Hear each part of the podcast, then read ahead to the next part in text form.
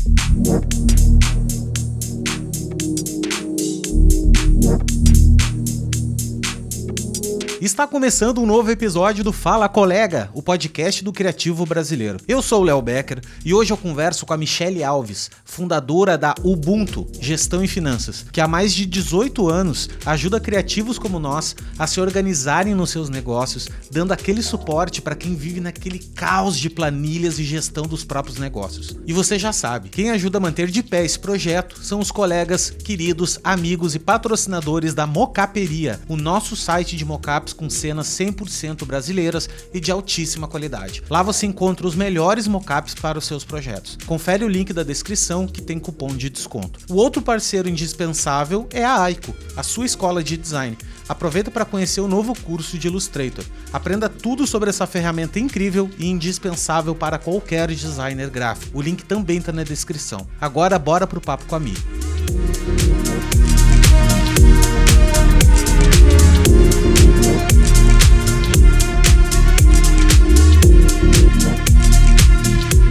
Seja bem-vinda, Michele Alves, ao nosso querido podcast Fala Colega.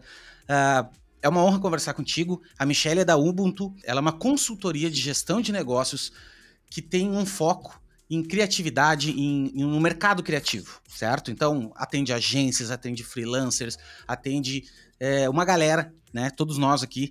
Então, por esse motivo, eu achei muito especial a participação dela, porque a gente sabe o quão difícil é falar de dinheiro, falar de gestão, falar de negócio, né, dentro da nossa profissão. Não é uma coisa que a gente aprende na faculdade, infelizmente, né? A gente acaba aprendendo isso no nosso dia a dia e tem muitas pessoas que têm insegurança ainda de falar de negócio e eu acho que é muito mais pelo desconhecimento né, de, de como fazer as coisas, de como fazer cálculos, de como funcionam as coisas na prática, é, do que alguma outra, algum outro bloqueio, vamos dizer assim, né? Claro que a gente tem os velhos e bons bloqueios aí quando se fala de dinheiro, principalmente, mas eu acho que através do desconhecimento também é um grande motivo.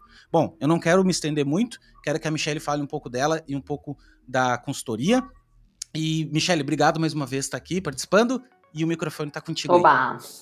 Agora só, só vai dar eu aqui, microfone comigo. Agora 40 minutos. Agora 40 Bom, obrigada, Léo, pelo convite. Muito bacana, já acompanhava seu trabalho. É, eu falei isso para você antes da gente começar a gravar. Quanto mais informação a gente conseguir dar para todo mundo, melhor. Quanto mais gente falando sobre isso, melhor vai ser para a nossa comunidade, para a nossa sociedade. Comunidade, eu falo do setor criativo né? Que é com quem a gente precisa se preocupar bastante. E a Ubuntu veio desse lugar de que o setor criativo. Então, essa informalidade sempre prejudicou muito o profissional criativo. Eu acho que a gente tem que tomar posse aí de algumas posturas profissionais, padronizar algumas coisas para trazer mais valorização para o setor e para os profissionais criativos. Não é querer ser chato, burocratizar, não é sobre isso. É sobre você, como você falou, ter informação para lidar com as suas finanças e os seus projetos da melhor maneira possível, acreditando na sua sustentabilidade profissional e financeira. Né? Esse é o foco. Arrasou, exatamente isso. E eu quero falar contigo que é o seguinte, ó. Uma das questões que a gente mais uh, escuta é como é que eu cobro pelo meu trabalho? Eu sei que isso é, isso é uma variável mega complexa, mas é isso que eu acho que é, é, é, o que eu quero discutir um pouco contigo. Quais são as variáveis, eu acho que é mais fácil dizer assim, quais são as variáveis importantes que todo criativo ele precisa ter em mente na hora que ele vai colocar o preço dele? Eu vou te falar o seguinte, porque tem muita gente que pega, ah, cara, eu vou, vou lá ver a tabela da Adegraph.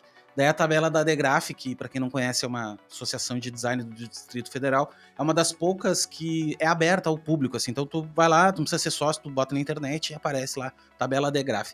E cara, os valores que eles praticam, hoje eu acho que são, são ju super justos, inclusive, tem até, até, tem até preços lá que estão abaixo, às vezes, do que eu gosto de praticar, ou enfim, né, colegas também praticam. Só que isso não é uma realidade para todo mundo, é uma realidade na qual você já está ali no mercado há um bom tempo, então tu já tem bastante experiência. Quando tu está começando e digo que 70% acho que do mercado está sempre começando, tem muita gente começando, olhar para essa tabela é inviável, né? Tu olha para uma tabela que, sei lá, cobra tô chutando valores aqui, mas eu sei que, sei lá, uma marca, uma marca básica lá tá 15 mil reais.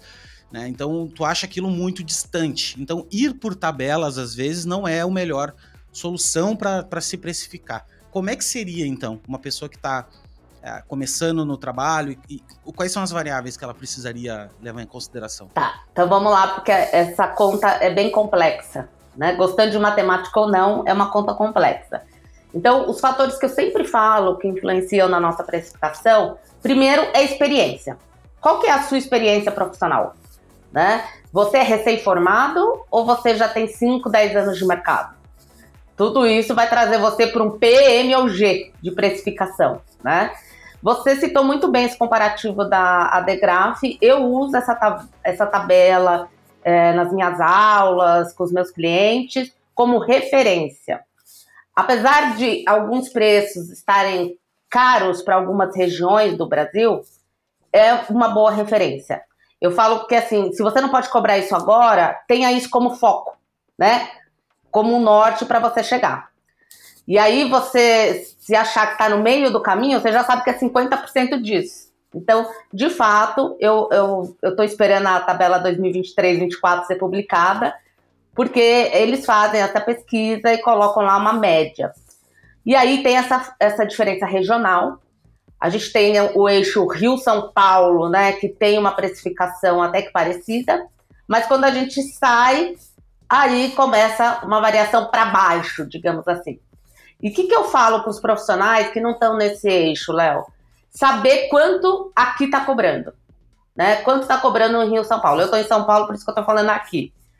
Então, eu já tenho, eu tenho casos de que a empresa foi procurar alguém em Salvador para fazer o projeto, porque ficou um terço mais barato do que a pessoa de São Paulo cobraria. E aí, o prejudicado é o profissional de Salvador, que está trabalhando com uma marca grande, fazendo um trabalho com uma super qualidade, e ele deveria sim cobrar mais, né? Então, de fato, entra aí um outro fator que eu gosto, que é a comunicação. Comunicação com outros profissionais, montar essa comunidade, você ter é, é, essa rede de contatos, independente da sua localidade, para trocar informação.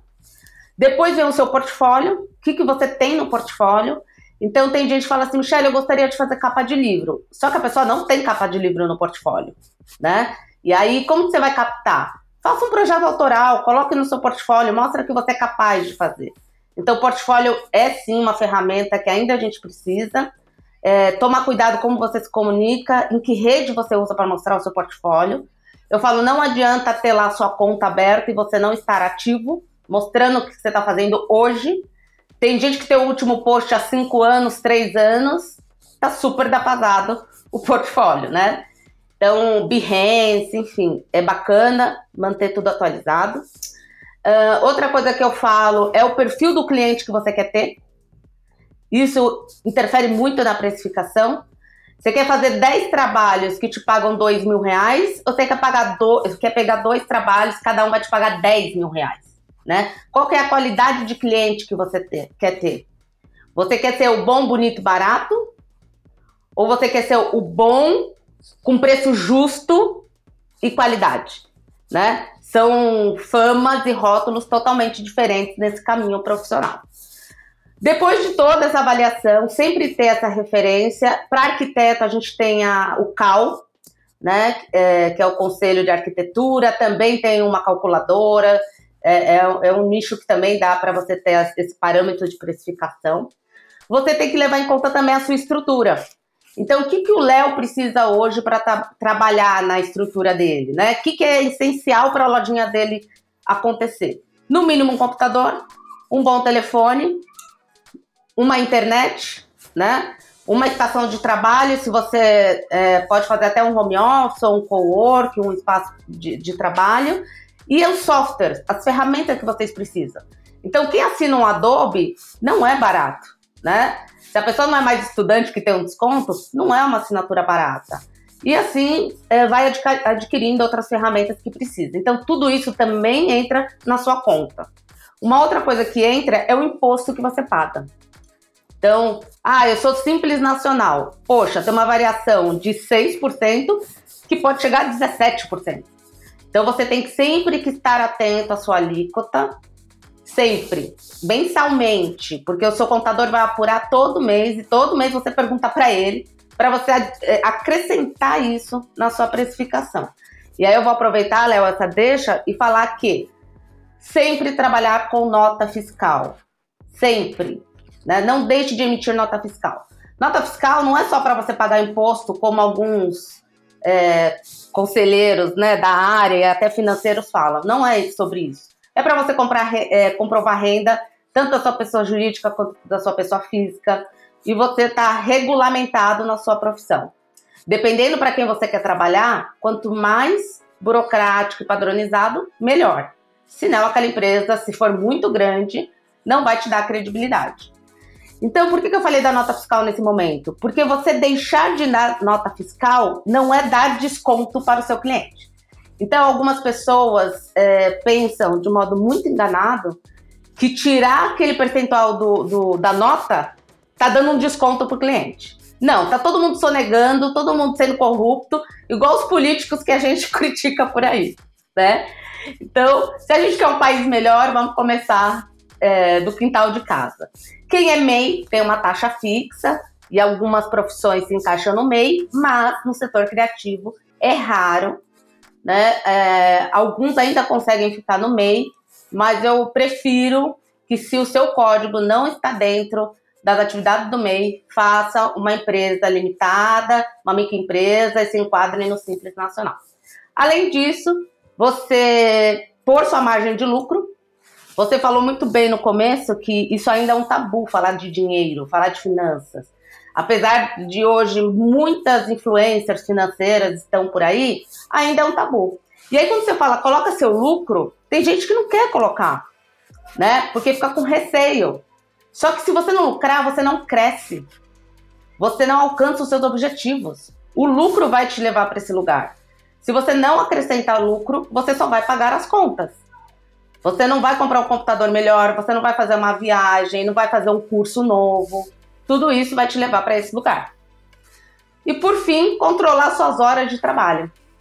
Né? Então, as pessoas vendem um projeto, é importante sim monitorar as horas de trabalho.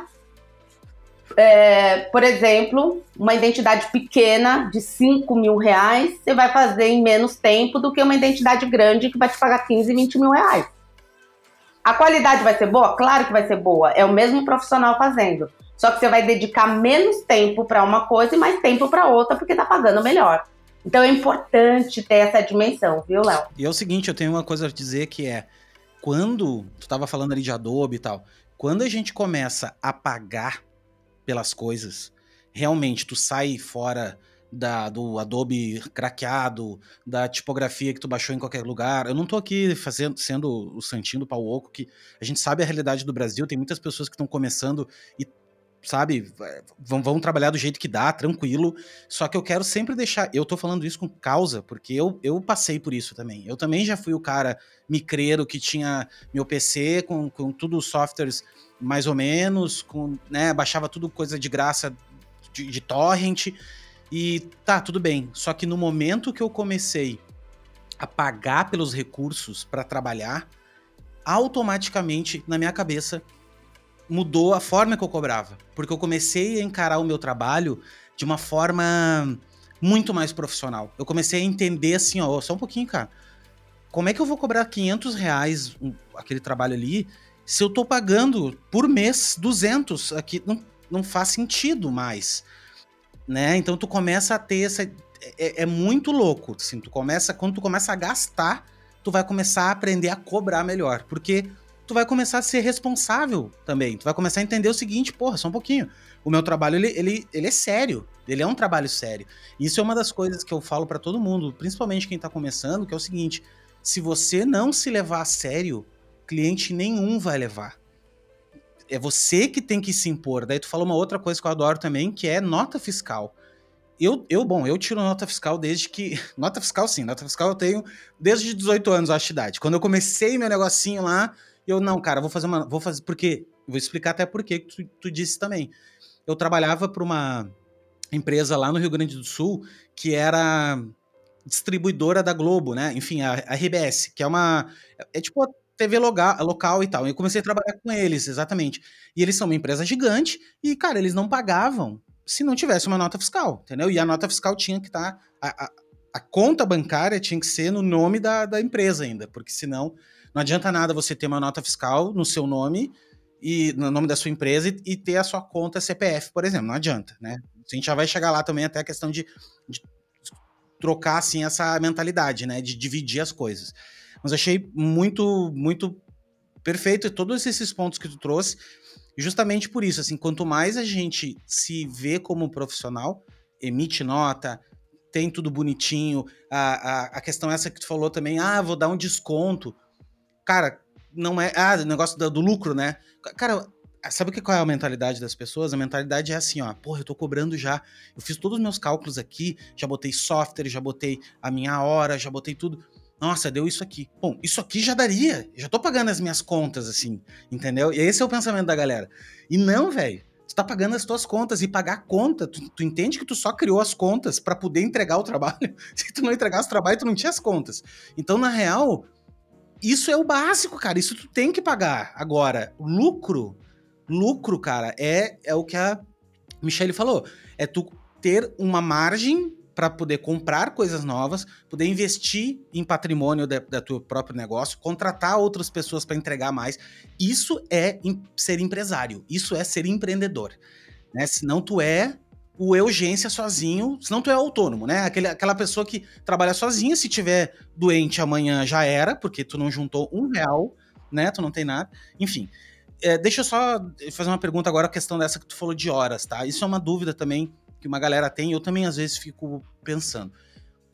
Qual é o momento e qual é a situação que eu tenho que olhar para um projeto e cobrar ele por hora ou cobrar pela solução? Porque assim, acontece muitas vezes que chega um nível que tu pensa o seguinte: ah, cara, eu não vou cobrar por hora, porque se eu cobrar por hora, a minha hora vai ter que custar mil reais, por exemplo. Pra, pra, porque às vezes eu vou, eu vou resolver o problema em 5, 6 horas, vamos dar um exemplo assim. Daqui a pouco é um trabalho que eu resolvo em 5, 6 horas.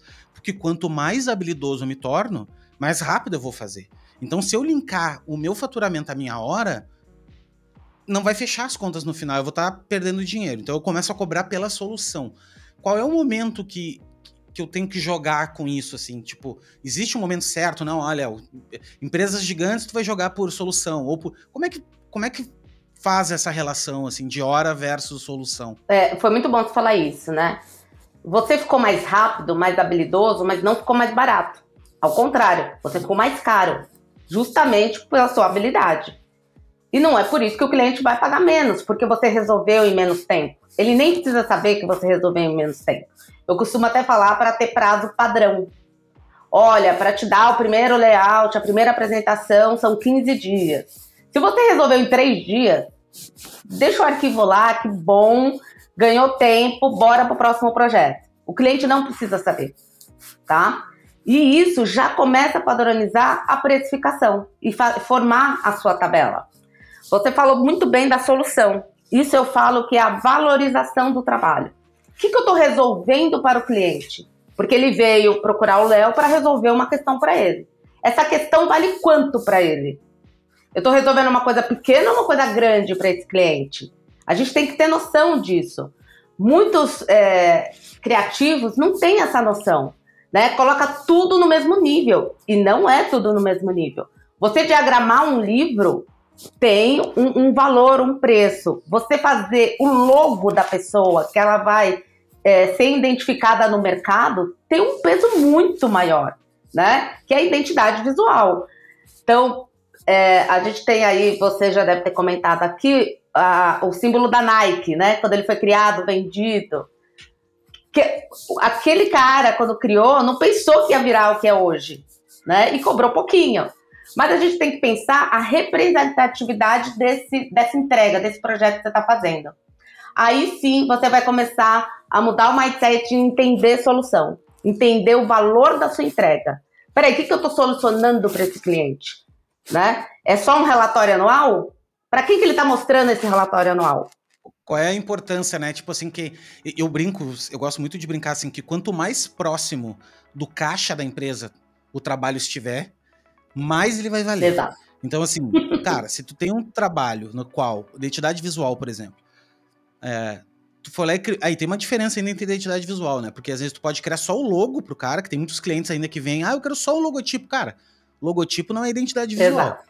Não é um sistema de identidade no qual você tem ali todo umas regras a como ser seguidas em determinados pontos, como é que ela vai ser aplicada. Não tem isso. Sim. É simplesmente um desenho. Inclusive, a maioria dos profissionais nem entrega só o desenho. Não tem como eu fazer, não tem como eu pensar a identidade só através do Exato. logotipo. Mas assim, quanto mais perto tu tiver do caixa, então, que nem tu falou agora, ah, mas é um relatório anual e tal. Cara, mas para quem que ele tá entregando esse relatório anual? Cara, ele tá entregando esse relatório anual pros acionistas, velho. Tipo, é muito importante Exato. isso. É muito importante. Exato. Então, assim, o, o, é o, na verdade, é o tamanho da dor do cara. Qual o tamanho da dor que ele tem? Por que, que tu acha que um neurocirurgião ganha muito mais dinheiro do que um, um médico, um clínico geral? Porque, velho, Exato. Quando tu vai no clínico geral, por mais que o cara seja um excelente médico, mas tu não tá morrendo, entendeu? Cara, tu vai num neurocirurgião, tu, é teu cérebro, velho. É a parada que. Então, assim, tu paga o que for para resolver, né? Então, mas, mas Michele, isso tu não acha? Também tu acabou de dizer a questão de que os criativos não têm noção disso. Isso se ganha com experiência, né? Não tem como a gente. É, porra, do nada, a pessoa começou ontem saber essa diferença. Exato. Eu acho que é na, na experiência, né? É, é, o que a gente já comentou aqui, até em off. É, eu sou essa profissional que eu sou hoje devido à minha experiência. Muito mais do que as informações técnicas de formação que eu tive. Né? Porque uma coisa é você na sala de aula na faculdade, o professor dá ali um padrão, e quando você vai para o seu lugar, para o seu mercado, aplicar aquilo, você vai é, adaptar a sua realidade, ao seu jeito de atuar e etc. Então, de fato, eu, eu, eu sempre falo sobre isso, né? Uma coisa é informação técnica, outra coisa é experiência. Então, a, a, experiência você não compra, você não copia do outro, você vai adquirir executando. Simples assim. Então, com certeza, Léo, essas pessoas precisam se manter informados, ter comunicação, canal, né, é, se alimentar de tudo isso. Então, a pessoa que está ouvindo o nosso podcast já vai ficar alerta sobre isso. Se ela não, não for uma pessoa que está ouvindo o podcast, não vai chegar nessa informação, né? Então, eu sempre falo, vai além, né? Converse com pessoas, busque, né? Não fica na rede social só dando curtidas, né? Vai atrás do que te interessa. Então, as pessoas precisam sair um pouco da bolha que elas costumam ficar, né? Da zona de conforto, costumo falar, e, de fato, buscar outras informações, coisas relacionadas ao seu trabalho, que também é importante para te formar enquanto profissional. Então, é, além da experiência, eu falo que estudar sempre, sempre se atualizar, sempre vai ter um curso, alguma coisa que é importante você fazer. Você nunca está pronto 100%. Igual você falou, ah, 70% do mercado está começando. Poxa, essa galera que está começando está vindo com umas informações recentes, frescas, que eu, que estou há 10 anos no mercado, não tive. Eu preciso fazer alguma coisa para ficar no nível de informação deles. Eu posso até ter mais experiência, mas o que, que eles estão trazendo de novo para o mercado? Né? Por que, que eles estão atraindo o cliente? Você também precisa olhar para isso por mais tempo que você tenha de carreira. Não, e a importância de conexões, né? A importância da gente conversar com outros colegas. Sabe que quando eu comecei, enfim, todo mundo, ela era um pouco mais antiga, assim, não tinha não tinha esse, esse, essas conexões que se tem hoje, que é, porra, grupo no WhatsApp, grupo no Facebook, é... no Telegram, não sei onde. Cara, tu consegue perguntar para qualquer um, entendeu? Isso, esse podcast, por exemplo, cara, a internet era de escada, velho. Entendeu? Era, não tinha, podcast não existia. Era uma coisa. Não tinha esse, esse nível de informação que se tem Exato. hoje. Então é uma questão de estudar, meu. Vai, vai assinar uma revista de negócios, uma business review, vai assinar, começa a se interessar por isso, né? Tipo, como é que, como é que eu gosto de fazer uma pergunta também, toda vez que eu vou num cliente, é perguntar pro cliente assim, cara, como é que tu ganha dinheiro? Qual é a forma que tu ganha dinheiro? Porque eu tô aqui é para te ajudar a ganhar mais dinheiro. Eu não tô aqui para te é, para fazer um logo bonito, fazer uma assinatura de e-mail para ti. Não, isso é o reflexo né? Isso são os comos eu vou fazer. Mas agora, o porquê que eu vou fazer, eu preciso entender como tu ganha teu dinheiro. E isso é uma pergunta crucial, mas isso é por isso que eu falo pra galera nova, assim, principalmente. E não só pra galera nova, tem muita gente também que tá no mercado e ainda sente essa dificuldade. que é assim, cara, tu tem que falar de igual para igual com o teu cliente. Tu tem que falar com ele de dinheiro, cara. Porque ele, na cabeça dele, ele não entende de Bauhaus, ele não entende de Gestalt, ele não entende dessas coisas técnicas que nós entendemos. Exato. Mas ele entende de dinheiro. Ele entende, ele é um empresário, entendeu? Ele, ele. A cabeça dele é planilha de Excel, velho. Então, tu tem que falar a mesma linguagem dele.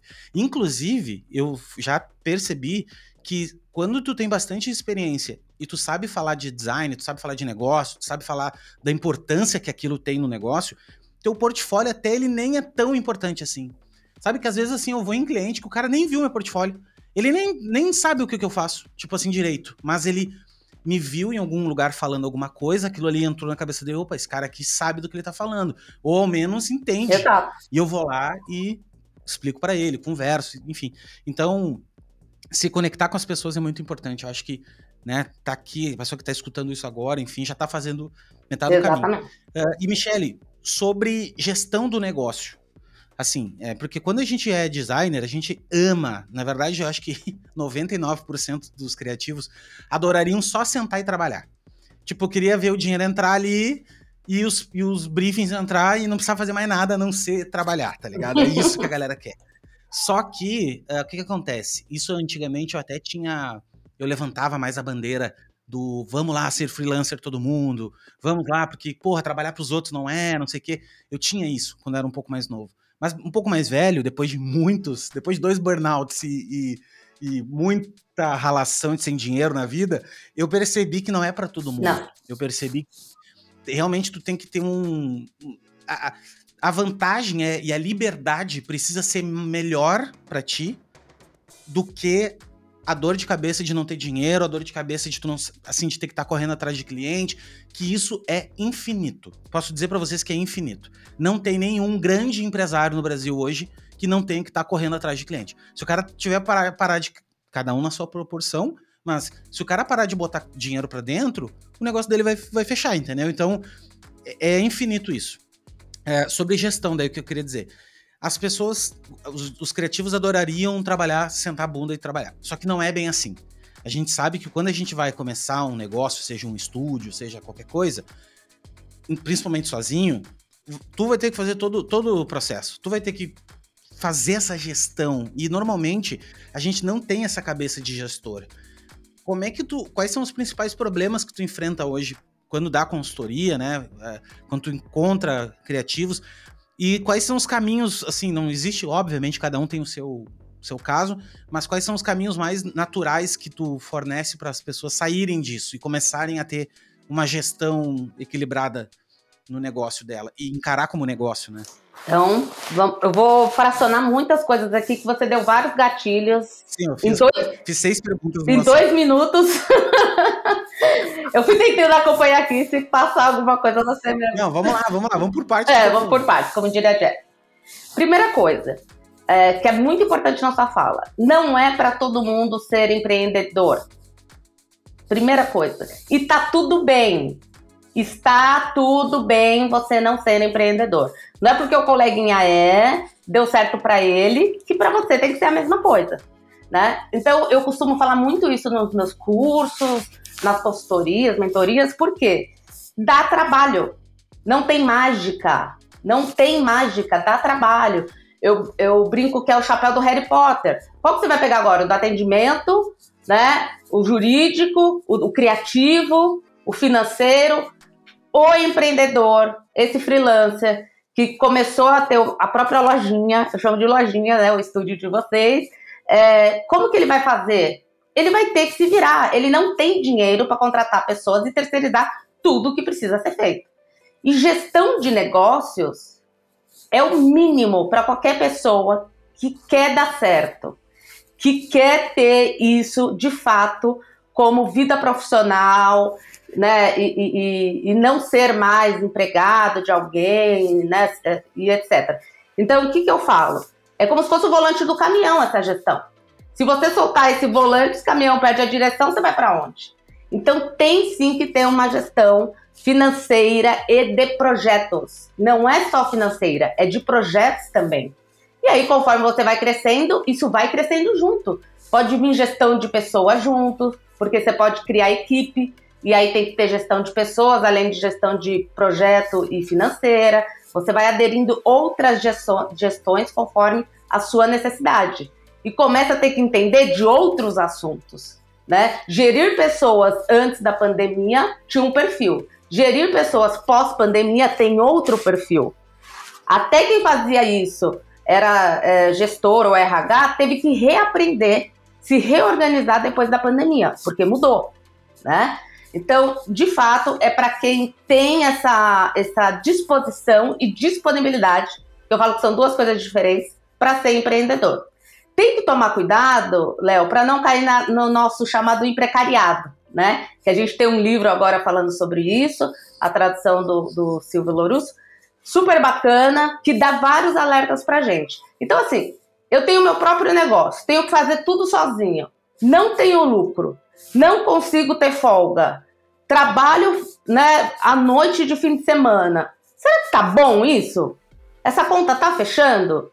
Claro que não. Cadê a qualidade de vida dessa pessoa? Né? Então, assim, pegou informações, viu como deve ser feita uma gestão, uma, uma, um planejamento financeiro para sustentabilidade. Tentou, não deu certo, tá tudo bem você pegar seu currículo, seu portfólio e procurar um lugar para você trabalhar. E aí você vai ser essa pessoa que não vai se preocupar com nada, vai ser só criativo e no final do mês receber o seu, né? Qual que é o problema hoje no mercado? Tá todo mundo pejotizado, né? Que a gente fala. Não tem CLT hoje é raridade. Então, o PJ também é um lugar de ser cuidado, Léo. Então não é. O PJ, o famoso PJ. O famoso PJ. Então, assim, o Léo vai me contratar. Ele, a primeira coisa que ele vai falar: você tem empresa? Que você vai ser meu prestador de serviço. O que, que a pessoa que não quer ser autônomo, freelancer e vai trabalhar para o Léo tem que pensar? Quanto tem que ser esse salário para compensar essa relação PJ, que não é CLT? E fazer uma conta justa também para ela. Porque senão ela só vai pagar boleto e também não vai viajar, também não vai adquirir coisas.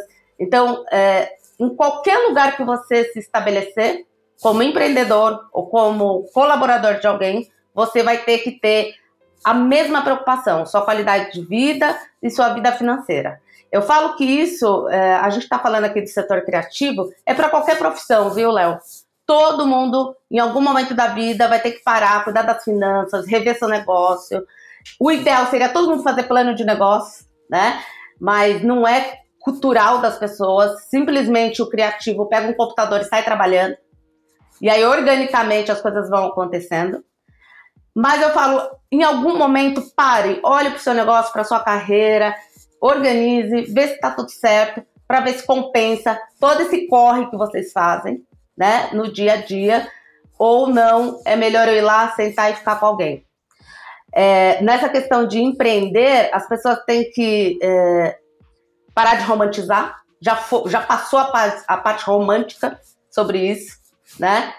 Foi uma, uma leitura e, e uma narrativa social necessária para que a sociedade se mexesse para esse caminho. Tudo, tudo muito organizado e planejado, e a sociedade, como rebanho, foi toda para esse lugar né?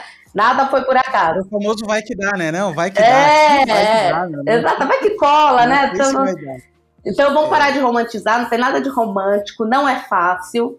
Você é responsável pelo seu próprio salário, pelo seu sustento e às vezes de outras pessoas. Então, é de fato o que o Léo falou.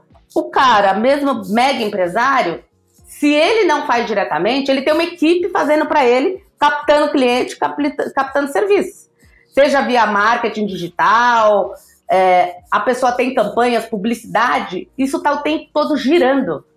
Né? Ele pode ter uma outra proporção de captar esses clientes e vender os produtos dele, seja o que for. Mas ele com certeza está fazendo esse movimento, com investimento de alguma forma. Léo, falei tudo que você estava. Não, ainda não, mas calma aí, deixa eu só dar um ponto aqui. É, capital. Deixa eu falar uma coisa que é o seguinte. Isso eu falo por mim, tá? eu fui o empreendedor esse aí. Eu fui esse, não, quero viver. Mas é que assim, eu realmente quero. eu realmente quero. Senão eu não estaria fazendo 20 anos isso. E tentei trabalhar para os outros e não consegui. Realmente eu não consegui. Então hoje eu pago o preço. Pago o preço de anos péssimos, anos maravilhosos e aquele gangorra. E um dos principais ensinamentos que eu aprendi na vida, no mundo do capitalismo, é o capital. Se você não entendeu isso, é o seguinte, cara. Não tem como tu ter um negócio sem ter dinheiro. Ponto. Não tem como. Ah, Léo, mas tu é, dá pra ir trabalhando e fazendo. Dá, cara. É o que todo mundo tá aí se ferrando, tentando, entendeu? É tipo, tu, tu trabalha de manhã. Tu trabalha pra, pagando o almoço, como é que é aquele? Tu ganha o almoço, tu vende o almoço pra pagar, pra pagar o jantar, cara. é isso aí, tu fica nessa, entendeu? E fica nessa, por quê? Porque tu não tem o capital. O capital, ele é a grana que tu tem para contratar essas pessoas, comprar o tempo. O dinheiro compra o tempo. Ele vai lá e, em vez de tu ter que tu desenvolver uma campanha de marketing, tu vai lá e contrata o tempo daquelas pessoas e as pessoas fazem. E daí o que acontece? O tempo para ti é igual, tu ficou paradinho e, foi executado aquilo. Aí tu vai lá e contrata tal outra coisa e outra outra outra coisa. O que que acontece? Acontece que tudo acontece ao mesmo tempo. Quando tu é sozinho, não vai acontecer ao mesmo tempo. E tu vai te frustrar, porque tu vai é, ver, olhar pro lado, e tu vai ver colegas, ou de repente empresas, sei lá o que, que tu fica, ah, mas como é que aquele estúdio de design consegue lançar seis projetos por mês e eu consigo só um? Porque, cara, os caras têm 30 pessoas lá para fazer. E só tem tu, entendeu? Então, a, a, o excesso de informação que nós temos hoje tem um lado negativíssimo, que é o de se comparar. A gente fica se comparando às outras pessoas e tu não sabe os bastidores daquelas pessoas, né? E se tu parar para ver que é só tu achar, achar números para isso, existe número para isso. Que os grandes empresários do Brasil, toda a grana desses caras, ou veio de banco, veio tipo assim, o cara conseguiu linhas de crédito absurdas, assim, porque tem famílias absurdas, ou é herança da grana, entendeu? Então esse papo de tu, que tu consegue por só pelo teu não, isso não, não, gente. Não. Isso é meritocracia, isso é viagem da cabeça de, de, eu nem vou entrar no papo político porque eu acho, não, eu acho que design é político também. Eu acho que acho que é isso que nós temos que falar aqui assim, que não existe essa romantização, cara, essa coisa, não, tudo vai dar certo, não vai dar não, certo. Não, não vai dar certo. Não... É, eu falo que muito dos, dos influencers financeiros de hoje, que fica lá mandando você investir o seu dinheiro, eles são herdeiros. Então, o patrimônio está consolidado, está tudo garantido, e eles têm ali uma, um capital, como diz você, de manobra para ficar brincando de investir e instigando outras pessoas para ir para o mesmo lugar. É diferente de você, é, a gente vai agora falar de um lugar muito importante. Quando você fala de capital, Léo, você traz muito a realidade das pessoas que precisam fazer reserva de dinheiro, investir, reserva de emergência, a gente costuma falar né? Tanto pessoal quanto profissional. São dois lugares diferentes. Né? A gente não pode ter só um colete salva-vidas para duas pessoas. A gente tem que ter dois coletes salva-vidas. Um para a pessoa jurídica e outro para a pessoa física. É super importante ter essa noção. Quando você fala em separar as coisas. E aí, esse cara não vai conseguir fazer a reserva de emergência dele em três meses. É impossível. Porque a reserva dele tem que ser 12 vezes a despesa fixa dele. Então, se tem que ser 12 vezes, no mínimo, ele vai demorar um ano para chegar nessa reserva. No mínimo. Né? Você pode jogar dois, três anos. E aí chega alguém, dá um conselho de investimento, você vai lá, pega o pouco que você conseguiu acumular e vai pôr nesse investimento? Não, calma lá. Né? Tem que tomar muito cuidado quando você consegue esse capital, a quantia que você tem. Tem que ter lá, eu falo assim, faça qualquer coisa que não arrisque sua reserva de emergência. Que não arrisque a sua estrutura de vida, que é moradia, saúde, educação. Começou a afetar esses lugares, está errado, né? Então, você falou muito bem, tem que ter capital para crescer, para fazer as coisas, mas tem que entender quanto de capital eu tenho que ter, né? É, primeiro, você tem que ter a reserva de emergência. Segundo, você tem que ter um capital de giro no seu caixa que é para garantir né, as suas despesas e demandas, independente dos clientes pagarem. Porque o cliente pode atrasar a fatura, o projeto pode atrasar. E aí, como ficam as suas contas? Você não pode viver é, contando com a entrega que vai dar certo e você vai pagar suas contas. Né? Você tem que estar dois passos, três à frente. Né? É, é o que eu costumo aqui dar de dica. Tem aí pelo menos dois meses de capital de giro para você não ficar refém dos seus clientes, dos seus projetos. Porque as coisas atrasam, nesse setor criativo você sabe as aprovações e etc. Não tem como é, falar. E você não falou uma coisa de comparativo, isso vem das redes sociais, né? As pessoas é, a rede social é um mundo ideal, ele não é um mundo real. Isso é muito importante todo mundo ter consciência a hora que entra numa rede social. Ali vai estar o mundo ideal. Então, pode ser que aquele amigo tá postando, tá com um monte de projeto, etc, mas você não sabe a realidade dele. Eu costumo falar, não olhe muito redes sociais, principalmente quando você não tem essa afinidade. Olhe menos, né? Esteja menos ali, porque senão isso começa a te dar frustrações, ansiedade, né? E aí você vai acumulando esse tipo de coisa, aí junta trabalho, dá burnout, dá um monte de coisa. Então a gente precisa se cuidar, cuidar do, do que a gente se alimenta né, nesse lugar de redes sociais, do que os outros estão fazendo e eu não estou fazendo. O comparativo é um erro, porque você não sabe a experiência do outro, você não sabe o portfólio dele, você não sabe se ele tem herança. Às vezes chega alguém para mim com um preço muito mal feito, uma precificação péssima. E é pessoa que tem herança, que não precisa se preocupar com o boleto. É diferente de alguém que tem que pagar aluguel, que tem que fazer a reserva de emergência né? E aí eu dou bronca, porque eu falo, ah, você está prejudicando o seu colega que precisa correr atrás dele. Então, por favor, cobre mais, vamos aumentar seu preço, né? Então, é, é, essa diferença cultural, social e econômica interfere dire diretamente nisso. Isso aí. E eu sou desse lance, eu não tô aqui, até fiquei pensativo. Eu não tô jogando água em quem quer empreender, não é isso? Eu só quero falar que realmente a história de ter capital é importante e não é, que nem tu acabou de dizer, não é um capital absurdo. Ah, não, eu preciso de milhões. Não, cara, depende da tua ali, a tua realidade, mas no mínimo, eu vou dizer o seguinte, ó, no mínimo que você possa dizer não para alguns projetos que não sejam alinhados com você. Eu vou explicar o, motivo isso. Ontem mesmo eu estava dando uma mentoria e é um assunto muito relevante.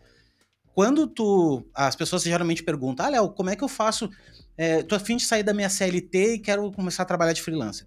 A única coisa que eu digo pro cara é o seguinte, velho, primeiro de tudo, junta um dinheiro. Junta um dinheiro. Não saia sem dinheiro nenhum. Porque o que, que vai acontecer? Tu vai sair do teu emprego, tu vai ter uma, uma demanda reprimida de trabalhos, então tu vai entregar alguns trabalhos iniciais, então vai parecer que tudo ok, tudo certo, vou viver bem. Passou-se três meses, acabou os trabalhos dessa, dessa primeira onda que tava ali, né, querendo fechar negócio contigo, e aí o que, que acontece? Aí tu vai ter que pagar conta. E se tu não tem um dinheirinho, tu vai começar a pegar trabalhos só pelo dinheiro. E esses trabalhos só por dinheiro, eles vão virar uma bola de neve. Porque daqui a pouco tu passou um ano trabalhando só pelo dinheiro, que nem é muito ainda, se fosse dinheiro que ia mudar a tua vida, mas é dinheirinho ali para pagar conta. E o que aconteceu? Tu perdeu um ano da tua vida porque tu, tu nem portfólio fez.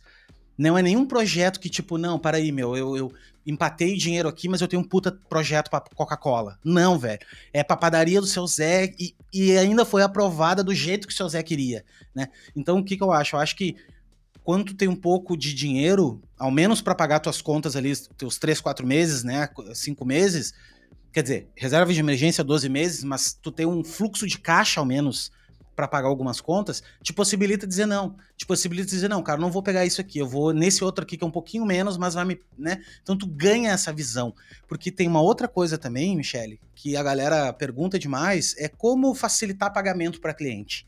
Ah, eu queria fazer no cartão de crédito, tarará, não sei o quê. Eu disse, olha, gente, vou falar para vocês o seguinte: imaginem que se vocês dividirem uma parcela, sei lá, vocês fecharam um trabalho é, de 10 mil reais. Vou fazer em três vezes, né? 3.333. Seguinte, se tu dividir em três parcelas, tu vai ter que, se o teu custo mínimo é ganhar 5 mil, por exemplo, não chutando um valor, tu vai ter que fechar outro negócio para juntar com essa parcela. Então, tu tem que fazer muito bem esse teu cálculo para que, é exatamente o que a Michelle disse, que é a, o fluxo de caixa. Tu tem que entender que teu caixa tem que ter oxigênio para pagar as contas porque senão, cara, tu vai ter um monte de trabalho parcelado e a gente não vende escala. A gente não consegue escalar o nosso negócio ao ponto de ter 50 clientes que eu vendi parcelado. Não tem como, né?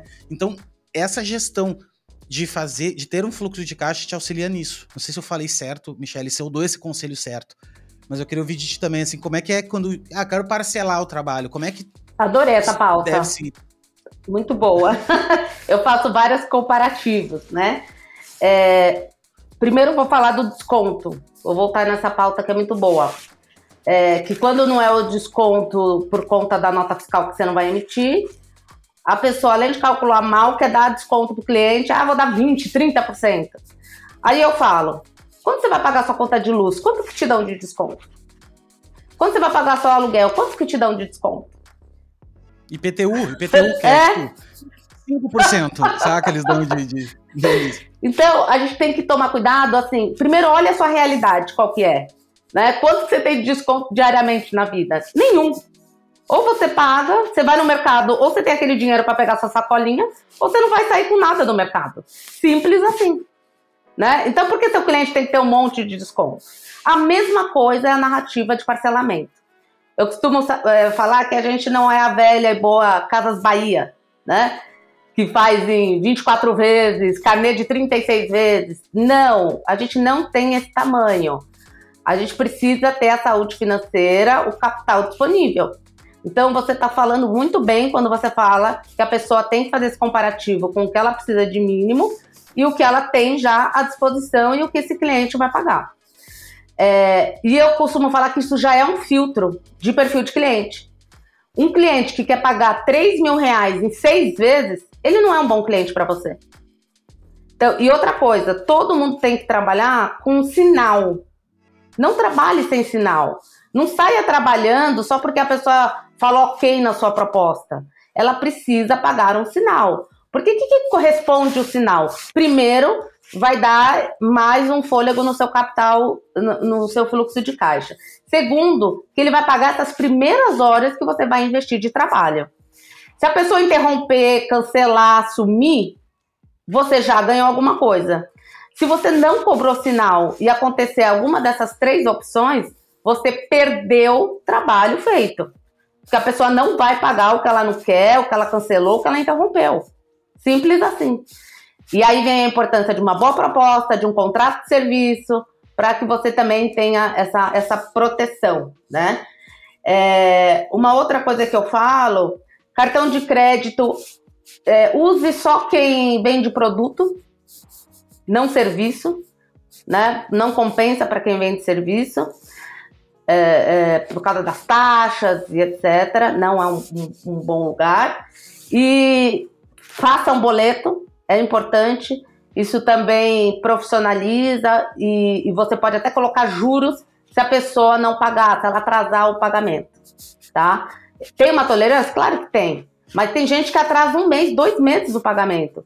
Tem que ter juros, né? Porque, de novo, se você for pagar sua conta de luz, seu aluguel atrasado, vai ter juros.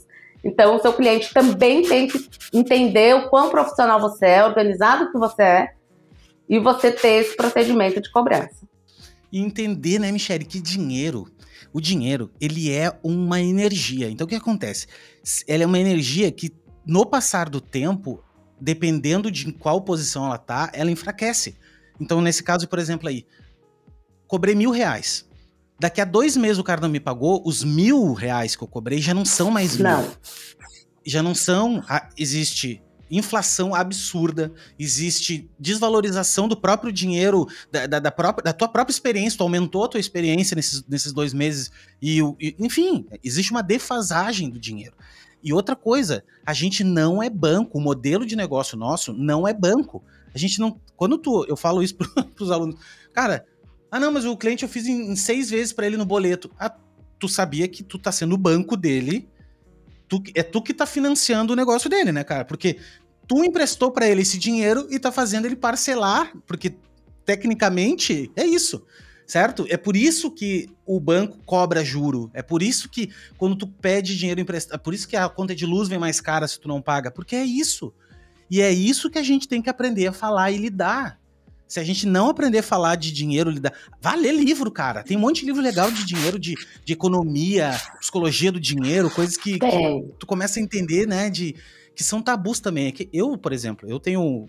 Eu fui criado numa família de meu pai é autônomo a vida toda e minha mãe pela carteira assinada. Deus o livre. Minha mãe, assim, tudo pela uma carteira assinada. Uhum. E meu pai é autônomo. Só que é autônomo. Não foi empresário, Sim. foi autônomo. Foi o cara que teve, assim, três casamentos na vida dele, teve muito dinheiro numa época, dinheiro, assim, no sentido, ganhava bem, comprou uma casa e tudo mais, mas assim, parou de trabalhar, acabou o dinheiro, né? E assim, e ele me dizia uma coisa que eu lembro até hoje. Ele falava assim: Cara, não queira ter muito dinheiro, velho. Nossa, dinheiro demais, isso aí dá dor de cabeça. Isso aí tu não sabe quem vai te roubar, sabe? Olha só o que eu cresci alguém falando para mim. E minha mãe dizendo assim para mim: Não, Léo, uh, cara, tem que trabalhar numa carteira assinada, daí tu tem lá teu, teus direitos, tuas coisas todas. Então eu tinha tudo na vida e tenho, inclusive eu lido com isso até hoje. Isso é a próxima pergunta que eu vou te fazer, que é como desbloquear a porra da coisa na cabeça da gente que a gente tem. Claro que não, não existe um, um, um, gatilho só, né? Eu acho é. que são várias experiências. Mas quando tu começa a entender que não só um pouquinho, velho, eu mereço e posso e, e, e é possível cobrar mais pelo meu trabalho e é no, natural que eu ganhe mais dinheiro, entendeu? É natural que, que que eu não me sabote, eu não quero me sabotar, por exemplo, eu comecei a ganhar X dinheiro, daqui a pouco eu começo a botar tudo fora, o dinheiro, porque acontece, as pessoas vão lá e, ah, não, eu tô ganhando 10 mil por mês. Cara, tu vai ver a pessoa tá gastando 12 de cartão de crédito, entendeu? Né? Então, como é que é isso, assim? Porque tu tem uma puta experiência de passar por centenas de pessoas falando contigo dessas. Onde é que tu enxerga mais ou menos assim? É um processo demorado mesmo, essa, de tirar isso da cabeça, essa criação que a gente teve? Ou não, ou é uma coisa, não, a pessoa tem um super segredo que eu vou contar para vocês, arrasta para cima. Compre o meu curso. Na verdade, vamos, vamos começar no início. Educação financeira. Não tivemos, né? A nossa geração aqui não teve. Ainda bem que a nova geração vai ter, porque é lei, né? O Ministério da Educação é, colocou na, na, no currículo escolar. Então, o mínimo essa nova geração vai ter. A nossa geração, a dos nossos pais, teve uma educação financeira híbrida, né, digamos assim, que foi ver como que os mais velhos faziam e replicar o modelo. E de fato, ouvindo conselhos. Então essa geração, né, sei lá, que hoje tem 70 anos, 80 anos, CLT era tudo para eles ou concurso público. Porque o concurso público é de eterno, você não sai mais, né? Se você for um bom funcionário, você não sai mais. Então, era essa a meta. Ou você vai ser CLT para ter seus direitos, ou ter, vai ter concurso público. Seu pai já foi fora da curva, né? Querendo ser autônomo. Assim como o meu, que foi empresário, porque também não queria mais trabalhar para ninguém. E aí teve seus altos e baixos, como né, todo mundo que enfrenta esse sistema vai ter. E aí a gente tem nessa relação familiar e também social de colegas, amigos, a herança financeira e a educação financeira. Então, uma coisa, Léo, era essa realidade você com seus pais. Quando você estava com algum colega na casa de algum amigo, você via outra realidade financeira. E você consumia aquela informação também. Eu lembro. Eu lembro de um amigo que ele. Olha só, eu ia no colégio com ele, falecido, faleceu há poucos. Enfim. É, ele fazia torrada com salame italiano, cara. E eu lembro que salame italiano era uma coisa caríssima. Eu lembro assim, cara.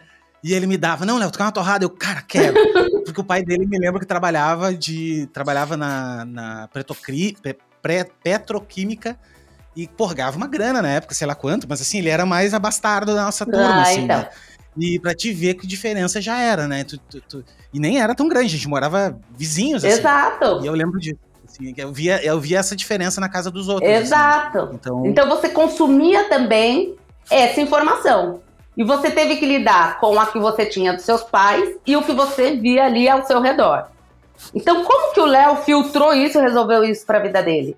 Né? Eu costumo falar que a pessoa que tem escassez, que é aquele pai que falou: não, não posso comprar, senão a gente vai morar na rua. Não pode gastar, senão a gente vai morar na rua. Né? Sempre ameaçando a criança, naquele período que ela pede muito. Essa criança, quando vira adulto, ela tem dois caminhos ou ela reproduzir esse modelo de escassez com medo, porque foi criado nela uma insegurança financeira, independente do quanto ela ganha. É o comportamento, é insegurança financeira. Ou ela vai gastar demais, além da conta, porque ela vai falar: agora eu que mando, o dinheiro é meu, eu não vou mais passar por isso, e aí vira o botão de uma vez só, né? A gente tem esse lugar da pessoa que passa por isso. E aí não tem mágica, Léo. É psicológico. O dinheiro ele é emocional na nossa vida. Tudo na nossa vida tem dinheiro envolvido, né? Então, se você quer presentear uma namorada, sua esposa, você quer dar um puta presente para ela, você vai ter que ter dinheiro para bancar isso, né? É uma forma, vamos supor, de agradar aquela pessoa que você ama. Ou você quer viajar, quer comprar alguma coisa, tudo tem dinheiro ao seu redor. A casa que você vai morar, o lugar que você vai todo dia dormir, né? Tudo isso precisa de dinheiro. Então é um lugar emocional e vai pro afetivo, vai para todos os lugares. Qual que é a receita? Você identificar a sua herança financeira emocional. Como que eu fui criada? Qual foi a minha educação financeira? Qual que é a minha referência? E aí você compara com o seu comportamento atual. E entende o que, que é bom e ruim nesse filtro. O que, que é bom você trazer para sua vida, né? É, e o que não foi ruim não é culpa do seu pai, não é para culpar o pai e a mãe, a avó, não é nada disso. Eles deram o que eles receberam. Né? Eles não tinham mais do que aquilo para te ofertar como informação. Agora você, daqui para frente, pode fazer diferente, porque você já está alimentado de outras informações. Você tem outras referências financeiras para guiar a sua vida. Seja, eu, eu, eu brinco, né, que as pessoas que de fato prestem atenção num filme, ou que seja numa novela, conseguem adquirir educação financeira ali. Porque tem muitos exemplos de muitas situações, né? Então, se você estiver prestando atenção naquela narrativa, vai te dar várias mensagens. Então, não precisa se limitar ao que você veio no seu histórico familiar, mas precisa sim entender como que foi essa relação. Né? Até eu, eu adquirir minha independência e trabalhar, como que era? Eu dependia do meu pai e da minha mãe, eles davam dinheiro na hora que eu queria ou não? Né? E como que isso hoje é para você? É super importante. E aí, quem tem filhos, quem tem algum dependente, fazer diferente. Né? Já passar adiante diferente, porque viu que isso não fez bem para ele. E tem um agravante nas relações de pai de família, porque a gente, não só família, professores, amigos e tudo mais, é que a gente gosta da pessoa que tá falando aquilo pra gente. Então, quando, como a gente gosta dela, a gente tem respeito por ela, isso entranha na nossa cabeça de uma forma muito, né, ela... ela é verdade absoluta, né? É absoluta. Meu pai dizia isso para mim e eu entendia o porquê ele dizia. Eu entendia que por um lado, eu, por um lado eu entendia, eu pensava assim, não, realmente, pô, imagina ter tanto dinheiro que as pessoas vão te roubar, não vão saber. Só que hoje, adulto, eu olho o seguinte, cara, problema é não ter dinheiro. Exato. Que, que, que fosse o meu problema de alguém tá me roubando, entendeu? tipo, é, eu, eu, eu, ficaria bem triste mas de ter é, que levar isso pra terapia. Mas isso é uma. A, a geração anterior tinha um ditado. Ah, dinheiro demais é ruim, traz azar, faz mal. Essa geração antiga tem isso. Né? Porque, ah, na hora de distribuir herança dá briga. A hora que a, a pessoa morreu, deu briga. O outro quis matar o era outro. Isso aí, era exatamente Era isso. essa a referência deles. É diferente da informação que a gente tem hoje. Né? Então, eles tinham essa cultura. Algumas pessoas tinham essa cultura. Então, ou também de guardar o dinheiro no colchão, né? Não investe porque alguém vai pegar, alguém vai roubar, o banco vai roubar. Então, não, o banco não vai roubar, você não precisa pôr no colchão o dinheiro, né? Você pode investir, pode pôr num lugar melhor. Antigamente, a poupança era o lugar mais seguro ideal para pôr dinheiro. Hoje já não é. A gente tem aí os investimentos de renda fixa, que rende mais que poupança e também são seguros. Ninguém vai pegar o seu dinheiro, né? Então, é, é, é importante essa evolução, é, eu falo a evolução familiar de, de, de gerações, para que a, a, vida financeira dessa família sempre cresça, sempre seja próspera e tal. E é natural que uma pessoa que tenha tido uma criação com pais super prósperos e tudo mais, continue essa prosperidade, porque é, é, é no jeito de pensar, né? É no jeito de, de agir, de se colocar. Eu lembro que a minha mãe. eu tenho isso até hoje. Assim, quer dizer, eu trabalhei muito na terapia, velho. Então por isso que eu consegui. Mas assim, eu lembro que a minha mãe fazia assim, ó. Tipo, eu nunca tive nada de marca. Lembra na época assim que, ah, sei lá, a Nike. Eu lembro que, os, que, que, a galera tinha os moletom da Nike. Meu, minha mãe não tinha dinheiro. E era caro aquilo, é. uma coisa absurda. Ela não tinha dinheiro pra comprar aquilo pra mim. Daí o que ela fazia? Ela fazia moletom, ela fazia roupa de lã. Ela me lembra que ela tinha uma máquina de fazer roupa de lã, uns blusão de lã. E ela fez uma vez para mim um que era. Ela fez e uma vizinha que fazia uns bordados ela mandou bordar para mim da Nike. e disse assim: não, eu, olha aqui, eu comprei, pra, fiz para ti, não sei o quê. E eu, mãe, bah, mas isso... não, não, tu vai na aula com isso e tal. E eu lembro que eu fui na aula. Então, são coisas que, que nem tu acabou de dizer. É, os pais da gente não têm culpa daquilo, cara. Por causa que na cabeça deles era o melhor que eles podiam fazer. Então, esse lance de tu ficar levando adiante. É, isso é muito louco que a gente tá falando, porque a gente tá falando de relações interpessoais, psicologia, e tem tudo a ver com Exato. tem tudo a ver com, com o papo aqui, porque é o dinheiro não é uma entidade do nada que surge na tua vida do nada, ele é uma coisa que tu constrói baseada em trocas, relações, é, o que, que tá valendo a pena ou não tá, né? Tu tá trocando a tua hora por determinada coisa. Então, é muito mais complexo que um podcast. A gente Nossa, ficaria horas daqui. Horas, é. Existem livros e livros e livros falando disso. Acho que é um dos assuntos que mais tem livro na vida é sobre dinheiro. E, e tu acabou também de falar de dos influencers, né? Tu pega, ah, não, os influencers. Cara, da onde é que saiu? Eu não vou falar nomes porque, porque um dia eles querem me patrocinar, eu tô aí, né? Então eu não vou falar nada. Mas, tipo, cara, vai pegar assim, da onde é que surgiu o dinheiro que eles têm ali? Não foi, não foi investindo, velho. Não foi, ninguém ganha dinheiro investindo, gente. Isso é o maior papo furado de, ah, não, vou comprar ações. Gente, isso não, ninguém, tu, man, tu faz manutenção do teu dinheiro, do teu patrimônio né? Tu, manutenção, tu já tem o dinheiro, tu já tem o capital. Agora, ah, tudo bem, se eu botar na renda fixa, vai me render 1%, vai render 0,8% ao mês. Ah, mas se eu fizer lá um trade e tal, não sei o quê, ah, eu vou conseguir 2, 3%. É isso, entendeu? Com alto risco e tudo mais. Mas, tipo, tu não vai pegar 100 reais e transformar em um milhão de reais. Tu não vai, cara. Não Aí vai, sabe o que a pessoa entendeu? fala? Olha, toma banho de 5 minutos, economiza o tamanho do papel higiênico, ah, gente, pelo amor de Deus, aí você tá tirando qualidade de vida das pessoas e dignidade, dignidade, sabe? Desde quando o trabalhador ficou o dia inteiro fora, vai chegar e tomar um banho de cinco minutos, entendeu? Então, a... que não vai fazer diferença, né, não. né, Michelle? Não vai. Entendeu? Isso é que nem assim, ó, por exemplo, teve uma época que eu tava bem mal de dinheiro. Daí eu pensei o seguinte: bom, eu tinha que ir no supermercado, eu tinha 200 reais, tá? Eu preciso comprar o que eu tenho pra comer na semana com 200 reais eu olhava preço. Daí eu pegava, ah, tantos centavos aqui, tanto isso, tanto aquilo, tanto aquilo outro. Bom, aí fechava os 200 certinho. Aí, em épocas que eu não tava tão mal, eu fui lá e comprava os mesmos 200. Só que eu não olhava o preço agora. O final dava 215, 218, assim. Aí eu fiquei um dia. Aquilo ali me, aquilo ali me tirou totalmente a barreira do supermercado. Assim, do, do ficar olhando o preço. Porque eu entendi que, na verdade, assim, cara, eu sei que 18 reais na época me fazia, porque eu não tinha no caixa lá para parar e, e. Não, não tinha. É um ponto, tá? Por isso que eu tô levantando a bandeira aqui. Se você não tem realmente, vai, vai na, no, no caderninho que, ok. Mas se não é o caso, não vai fazer diferença esses 18 reais, porque esses 18 no final do ano. Ah, não, no final do ano tu juntou 623 reais de, de, de cafezinhos e da marca de café vagabunda que tu comprou. Tá aí a tua qualidade de vida, velho. E, e, o, e, o, e o prazer, porque a vida é prazer também, cara. A vida é tu, tu chegar em casa e fazer né? Tipo, ah, eu comprei o. Eu não vou falar marcas, mas assim, eu comprei o creme de leite, sei lá o quê, e não comprei o bom. Porra, mano, tu passou o ano inteiro comendo um estrogonofe que não era tão bom, velho. Entendeu? Bom. Por causa de alguns reais que não faz. Então, comece a pensar em ganhar mais dinheiro Exato. e não atirada onde não tem eu mais. Falo isso. Eu não aqui falando. É, é. É, não tem milagre, a gente tem que fazer a renda extra. Eu falo pro criativo, né, o designer, qual que é seu brigadeiro? Né? Tem gente que vende brigadeiro para fazer a renda extra. Qual que é o seu brigadeiro, Léo?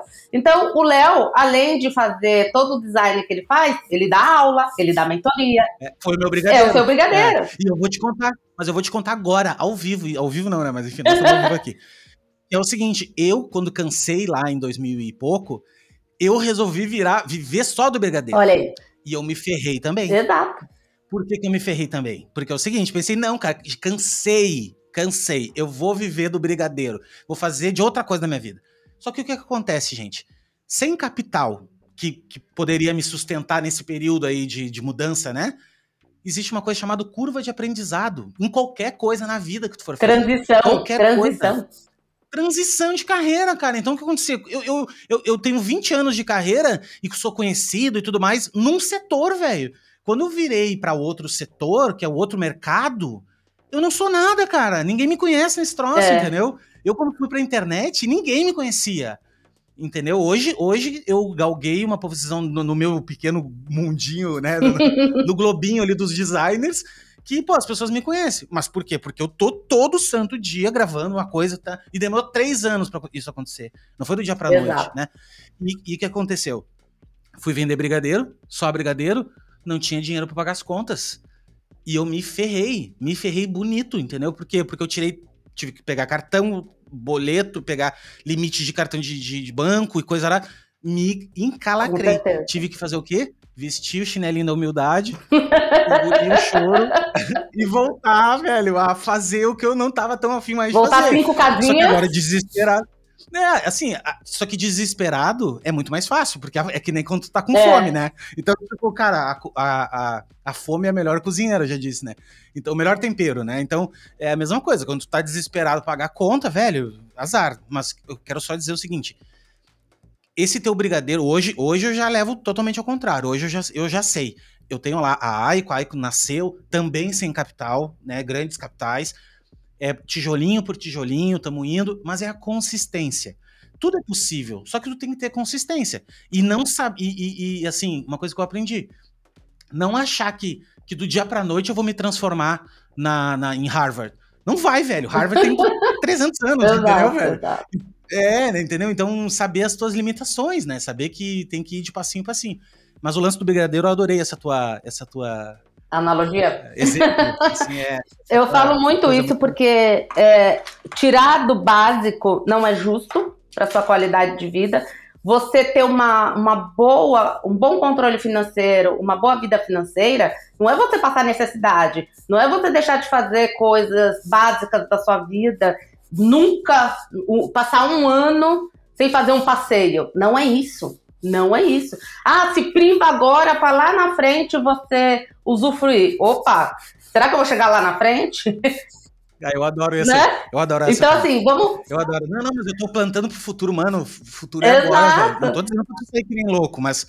É, é, né? é tudo com discernimento. É tudo com discernimento, controle, né? Com conhecimento, informações das suas próprias finanças. Você consegue sim esse equilíbrio. Então, assim, hoje eu tenho renda para poder levar minha filha uma vez por mês no McDonald's, vamos supor. Estou maneirando porque é o que eu posso. Mais adiante, o meu plano é poder levar ela duas vezes e até em outra lanchonete melhor do que essa, né? Mas o que, que eu faço hoje? O mínimo, o que dá para fazer. Só que eu não vou cortar o prazer de levar ela numa lanchonete uma vez por mês para a gente ter esse momento. As pessoas precisam ter essa referência de que não é para passar fome, não é para deixar de tomar um banho decente, né? Porque você merece isso. A síndrome do eu mereço também é perigosa, né? Porque se você não tiver esse discernimento, você acaba ultrapassando o seu limite financeiro. Então tem que ser é, tudo com muita informação e para não prejudicar o que eu falo, a sua estrutura básica de vida. Vou repetir aqui: moradia, saúde, educação e alimentação. Isso tem que estar sempre muito bem preservado. É, eu dou um exemplo toda vez que eu já tive cliente com iPhone de última geração sem plano de saúde. Então, o que, é valor para essa pessoa nessa vida? Você vai para a fila do SUS com iPhone? Você prefere assim? Ou você prefere. Prefere ficar na fila lá vendo. Com... Ou pagar 200 pila por mês, né, dessa parcela. Você entendeu? Ou vamos pegar um celular mais barato e ter o um plano de saúde, que hoje ainda bem essa indústria, né, é, é, é, de saúde movimentou muito. Então a gente tem muita concorrência e consegue uns planos mais acessíveis. Então não é melhor você ter um plano de saúde e ter pelo menos ali um atendimento básico para você ser acolhido no momento, né, que você precisar. Então as pessoas também, Léo, é, vai muito para esse lugar. O que, que é valor na vida dela? O valor é mostrar que tem um iPhone, é mostrar um carrão, é mostrar não sei o quê, ou você ter de fato uma qualidade de vida. Sabe que isso eu vi muito é, no Brasil, né? O brasileiro tem Sim, muito sim, é a cultura do Brasil. Tipo assim, o brasileiro tem uma doença por, por ficar milionário, por, por ter coisas e tal. Sabe que eu fui visitar um amigo na Holanda e ficamos um tempo lá. E, cara, o europeu, ao menos assim, holandês ali, a galera, eles têm outras visões do, do mundo, assim. Eles, tipo, cara, é quatro horas da tarde, os caras fecham um negocinho dela, a lojinha dele lá e vai beber no, no boteco, vai com os amigos, vai pra um parque. Entendeu? Então, tipo, eles não têm essa viagem do, do quero ficar milionário. eles têm. Todo mundo tem uma vida parecida, então, assim, todo mundo tem acesso. Claro que o dinheiro é outro, é, é, é diferente, uma outra sociedade, mas esses valores que nós temos aqui, do tipo, ah, eu preciso de um iPhone, que nem agora saiu o badge azul do verificado do, do, do, do Instagram. Tá, tirando a narrativa que é mais. mais concordo, que é, que é mais verificado realmente, tu vai mandar um documento ali e tudo mais já é uma, uma outra moeda social. Agora, sim, se tu não tiver aquilo ali, tu não pagar é. os 55 reais, tu já não faz parte Exato. do clube, né? Tu já fica, hum, peraí, né? Então isso é do brasileiro. Isso é coisa de brasileiro, é. né? E, enfim, isso faz parte da cultura. Mas assim, Michele, eu gostei muito desse papo e eu quero te convidar de verdade pra gente esticar esse papo para outras frentes. Bora! E que nem a gente tava falando agora, até nos bastidores, assim, de a gente fazer juntos alguma coisa, sei lá, a gente pensar, né, numa, num, num como é que tem uma palavra bonita para isso? Chama-se uma joy venture, né? é, num negócio aí que a gente possa. Eu gosto muito desse assunto, é um assunto que para mim pauta todos os meus todos os meus conteúdos, inclusive. Eu sempre falo de negócios, gosto de falar de venda, de dinheiro, porque eu acho que não adianta a gente ficar vivendo do, do bonito, ai, do, do sentimento artístico se isso não paga tuas contas, se isso não dá uma dignidade para tua vida, se isso cansei, eu, eu falo para todo mundo, eu cansei e eu vou trabalhar para isso, para que nós criativos e eu acho que todo mundo é criativo, tá? Eu não tô, eu acho péssimo essa coisa também do, ai, não, nós somos criativos. Não, todo mundo é, mas a gente vive disso, né? Ganha o nosso ganha-pão com isso. Que a gente não tenha mais aquele estereótipo de seus maconheiros, é, artista dois dons que não ganham dinheiro. Ah, não, mas é o artista lá. Não, velho. A gente tem que ser os caras que ganhamos muito bem. Pra, pra, que nem um neurocirurgião tem um respeito, a gente também tem, entendeu? É, assim. É... Ó, oh, Léo, eu acho isso que você está falando é super importante. Primeiro, para a pessoa se reconhecer criativa. Eu acho que o advogado tem a criatividade dele, a manicure tem a dela na hora de pintar unha diferente, todo mundo tem criatividade. Mas a economia criativa setoriza né, as profissões criativas, em cultura, mídia, consumo, tecnologia. Então, quando você fala nós criativos, a gente está falando dessa setorização também da economia criativa. É por isso que hoje a Ubuntu, é, a empresa que eu fundei e abri, ela atende todo, todo esse mercado. Então tem diretor de cinema, tem atriz, tem arquiteto, tem designer, né, tem ceramista. É uma diversidade desse universo. Mas qualquer profissão precisa da mesma informação, da mesma orientação financeira. Né? A, a gente nichou, eu e você, para falar com o público. Mas a nossa informação cabe para várias profissões. É super importante isso. Né? Também acho que tem muita pauta, tem muita coisa para falar. Um podcast aqui a gente tenta abarcar o que a gente acha importante para trazer para todo mundo e, e de fato levar coisas reais para as pessoas, não gosto de ficar ma maquiando, né? Não, não é a minha praia. Mas é, no seu canal, no seu Instagram, no meu Instagram, tem muita informação para as pessoas né, também terem esse alerta, né? Pegarem aí, ter um despertar. Você faz isso na sua página, eu faço isso na minha. Então também tem essa movimentação que a pessoa pode ir atrás dessas informações em lugares bacanas e que a gente sabe que tem. Isso aí e vá atrás, vá atrás de informação, cara, porque eu gosto de uma, de uma máxima que diz que conhecimento é poder e eu acredito isso. Por isso que eu sou apaixonado por educação. Eu acho que o único jeito da gente modificar qualquer coisa no planeta Terra é através da educação. Ninguém, em qualquer área. Ninguém nunca vai te roubar sua educação, seu conhecimento. Nunca, nunca. nunca. Tá bom, não tem. Você pode ficar zerado, sem coisa. dinheiro, mas seu conhecimento tá ali com você. Tá e ali. com ele você vai ser possível você fazer o que você quiser da sua vida. Então, tu reconstrói tudo exato. de novo baseado no conhecimento. Tanto é que todo, todos os bilionários, assim, eu sou um pouco bem contra os bilionários, mas tipo, tu pergunta assim para caras, uh, cara, se tirassem tudo, o que que tu faria? Ah, mas tudo que eu sei também? Não, daí os caras sempre perguntam isso, por quê? Porque tudo que eu sei é, é, a, é a fórmula de chegar Exato. naquilo, entendeu, cara? Exato. E acabou, né? Então, realmente, conhecimento, e eu sou, eu gosto muito de, de conseguir ajudar outras pessoas também, entendeu? Pessoas que de repente estão escutando esse podcast, sei lá, e não tinham essa visão. De repente o pai, a mãe, sei lá quem, a família, é, amigos, não tem essa visão. Né? E o cara, pô, escutou em um podcast lá, tinha um cara lá falando, e a menina também falando lá, e isso ali, e eu, e eu não tô falando isso de porque eu acho, é porque eu recebo mesmo mensagem assim, ah, pô, olha, eu ouvi um podcast teu, não sei o quê. E eu acho muito importante. Eu acho que é, é o que eu nunca tive e eu quero que os outros tenham. É, porque, Paulo Freire fala porque... isso, né? Que quem ensina é. aprende, quem aprende também ensina. Então é uma troca que a gente precisa se promover como sociedade. A pessoa que quer reter conhecimento, ela também não evolui, ela também não aprende. Claro que não, claro que não, é isso aí. Mi, obrigado. Já tô chamando de Mi agora, já viu, né? Eu sou o cara. Todo mundo me chama de Mi. Quando não me chama de Mi é porque tá bravo ou não me conhece. não, deixa eu falar, eu troquei. Eu, eu Léo, né?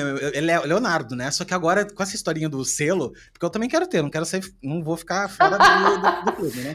Aí eu tive que. Eu, porque eu tive que trocar meu nome ali. Botar Leonardo, porque senão eles não. Auto, é, tu tem que mandar a carteira de um documento e o nome que tá escrito ali tem que ser o mesmo nome do documento. Ah. Então eu tive que botar Leonardo. Aí eu fui marcar uns podcasts assim, as pessoas, ô Leonardo, eu falei, cara, não me chama Leonardo. é, eu, eu já conhecia como Léo Becker. É, mas é a vida toda, eu fui, e assim, desde muito novo, todo mundo me chama de Léo. E ainda fiz um trocadilho, porque você já, você já deve ter ouvido essas piadinhas, mas eu ainda fiz um trocadilho com o Theo Becker.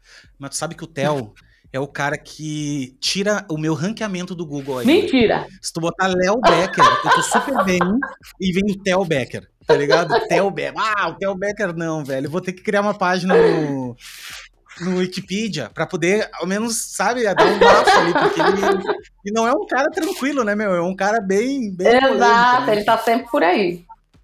Tá sempre por aí. Michele, obrigado de coração ter aceito bater esse papo aqui.